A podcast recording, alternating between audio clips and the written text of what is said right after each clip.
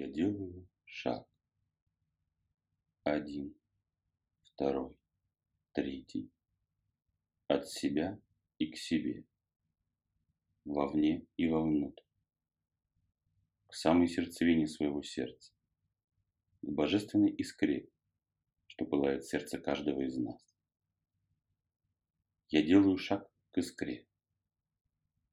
Все ближе и ближе сливаясь с пламенем искры сам становясь искрой силы рода породителя, лепестком стажара, что ярко пылает в моем сердце. Вспышка, и я оказываюсь в ельне. Ельня. Сегодня светлый и наполненный радостью жизни, каким-то мягким, теплым и даже зрелым светом, что струится на все с небес.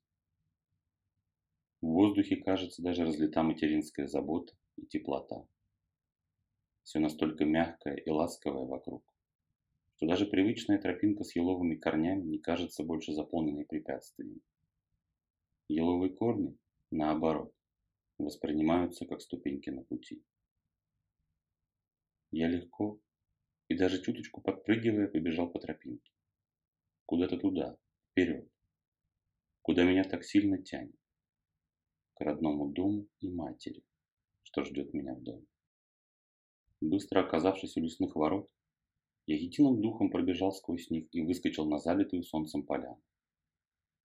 Под голубыми небесами, на которых сиял могучий шар солнца, ласково изливающий свое тепло на все окружающее, высился изящный пропорциональный терем, сложенный из красивых ошкуренных бревен, чьи венцы сами собой складывались в затейливый узор обережной свастичной вязи.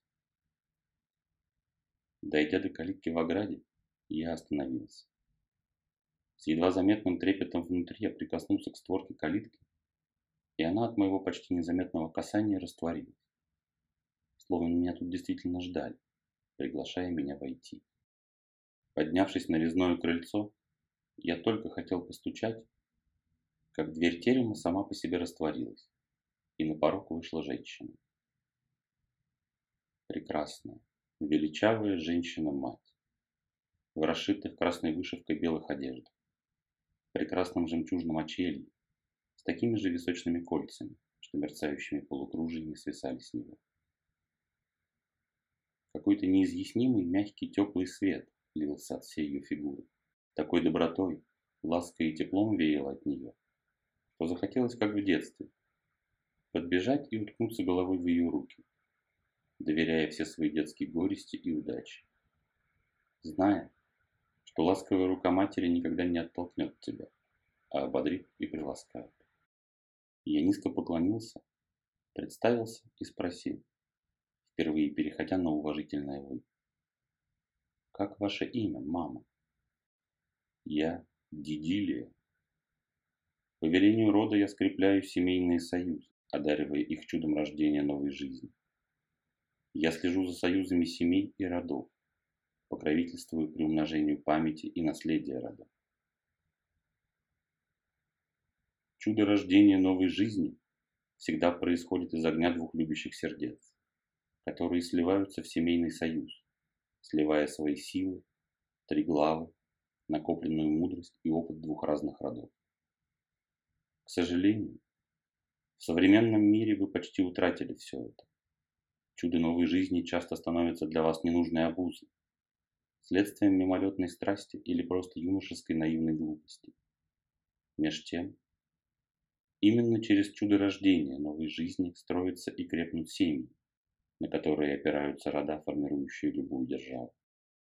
Мать, носящая под сердцем дитя, в первые мгновения зарождения новой жизни чувствует своего еще нерожденного ребенка, его душу и сердце, которая скоро пробудится и застучит в ней самой.